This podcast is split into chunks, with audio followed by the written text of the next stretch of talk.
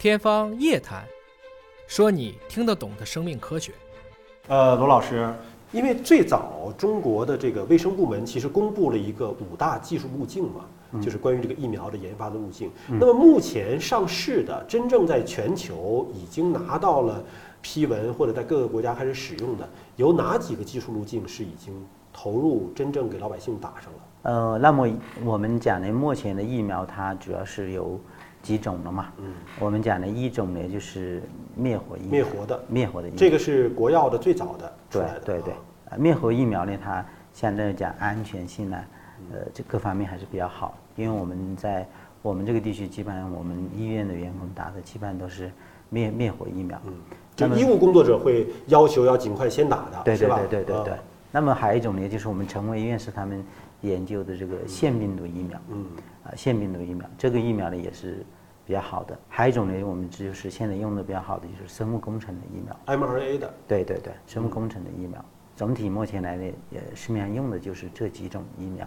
这几种在市面上应该都可供选择吗？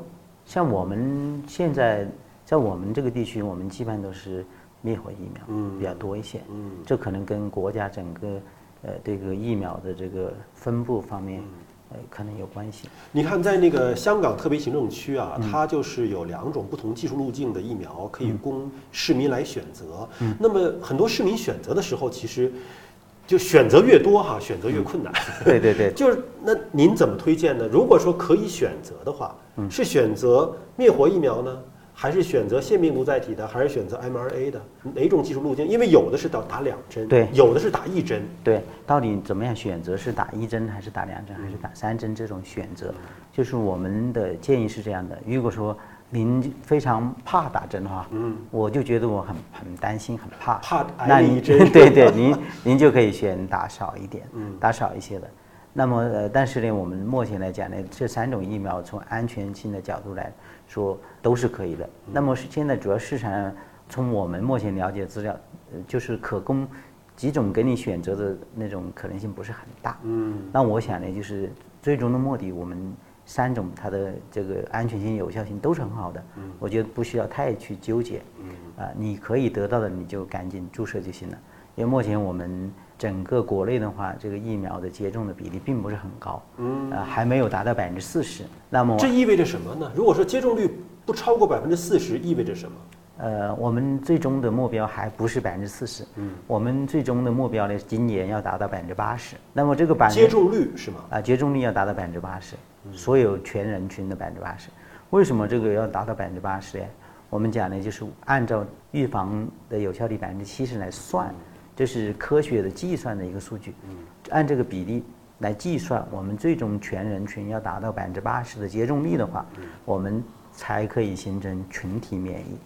啊，就是说我们群体里面普遍都有一种免疫力，这样可以减少这个新冠肺炎的这个传播。所谓的群体免疫是一个什么样的概念？是不是意味着我们就都可以不戴口罩了？我们在人群密集的地方也可以自由的呼吸了？因为我们讲呢，就是单一个国家，如果单一个国家你已经有群体免疫了，呃，但是你还有一个问题，比如说我们云南，你这个边境线那么长，嗯，你不可能不跟别的国家打打交道，对吧？那你们还有一个就是外面输进来的这种一种压力，我想呢，就是群体免疫，这是我们第一步。第二步呢，其实我们中国做好了以后，还要跟国际的进行整个抗疫的一个联控，不是说你的群体免疫好了，呃，你就可以放松了，这第一点。第二点呢，也有报道，就是有些国家，哎，群体免疫，呃，它是已经很好了，打的疫苗的人数很好了，但是仍然还是有散发性的，嗯，啊、所以呢，这还是不能掉以轻心。只是说我们群体免疫以后，从大概率上面，它可以减少这个疾病的传播，但不是说就你就可以消灭这个疾病了，因为要从内部还有外部还有输入等等一些呃整体大的宏观观念来看这个问题。还是不能掉以轻心？对对。这个什么时候能够过去啊？因为我们其实，在疫情刚刚爆发的时候啊，我就开始在做这方面的科普节目了。当时说，一年总该可以过去了吧？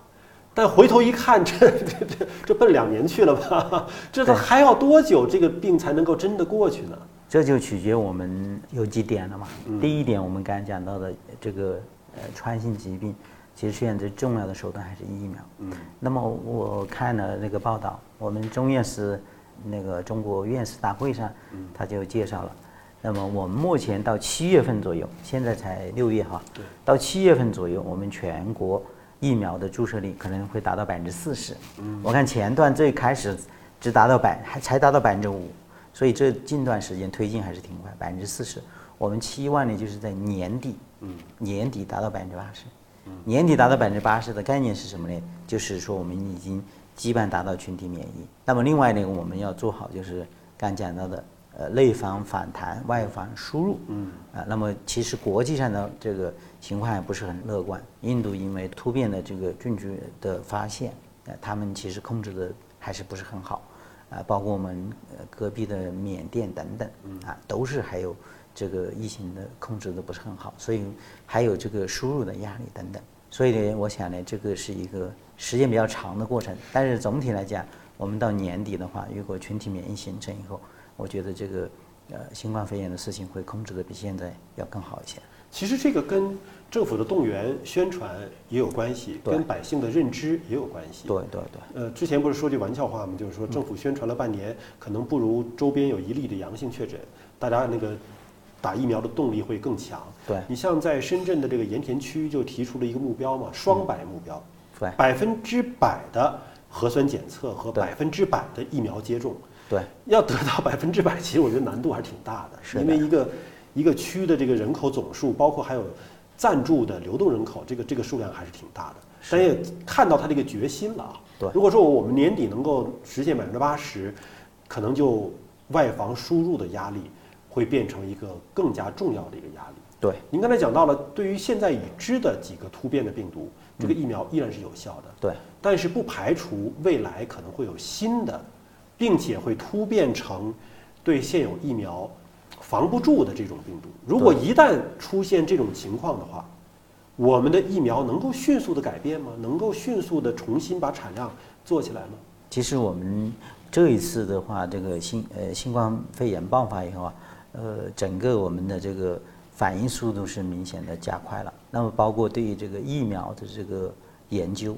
我觉得现在也是比原来快很多。按按我得到数据，就是比比原来我们这个制造病毒的速度快了十五倍。嗯，那原因是什么呢？我们现在有了更好的技术，包括我们有这个 AI 技术，我们可以很快的把这个突变的这个序列把它测出来。测出来以后，我们用 AI 技术就可以把这个我们需要设计的疫苗的这个蛋白分子结构就把它算出来。这个大概就十多天就算出来了，然后再进行这个。